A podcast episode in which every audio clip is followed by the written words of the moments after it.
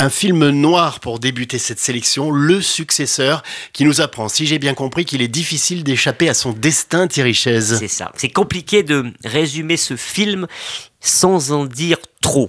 On peut juste dire que le héros, euh, qui est Marc-André Grondin. C'est son retour en France. Euh, on l'avait connu notamment le premier jour du reste de ta vie. Euh, à un moment, il, jouait beaucoup et il, était retourné jouer au, Québec.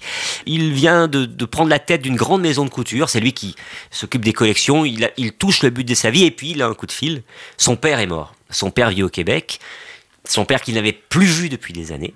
Et il va donc retourner enterrer son père dans la maison familiale.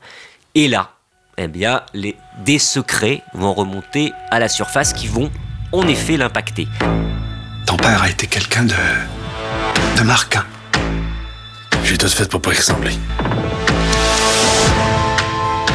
C'est un film très impressionnant de Xavier Legrand. C'est seulement son deuxième long métrage. Exactement, c'est ce que j'allais vous dire. Et pour le premier long métrage, il a obtenu euh, avec euh, notamment Léa Drucker, Léa Drucker un César, deux Césars, trois Césars, quatre Césars, cinq Césars en 2019. Ça s'appelait Jusqu'à la garde sur les, les, voilà, les, femmes battues notamment. C'est un très grand cinéaste, vraiment. En deux films, il prouve que c'est un très grand cinéaste. Eh ben, on en entend beaucoup de ce film.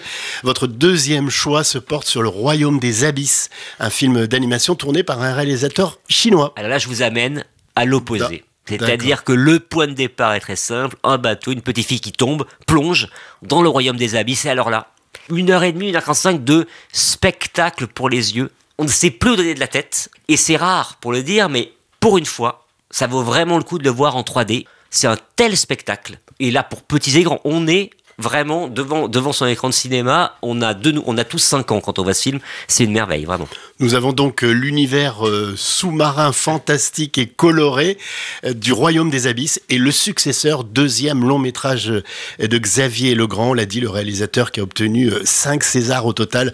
Les deux sont en salle cette semaine à retrouver également dans le magazine Première et sur première.fr.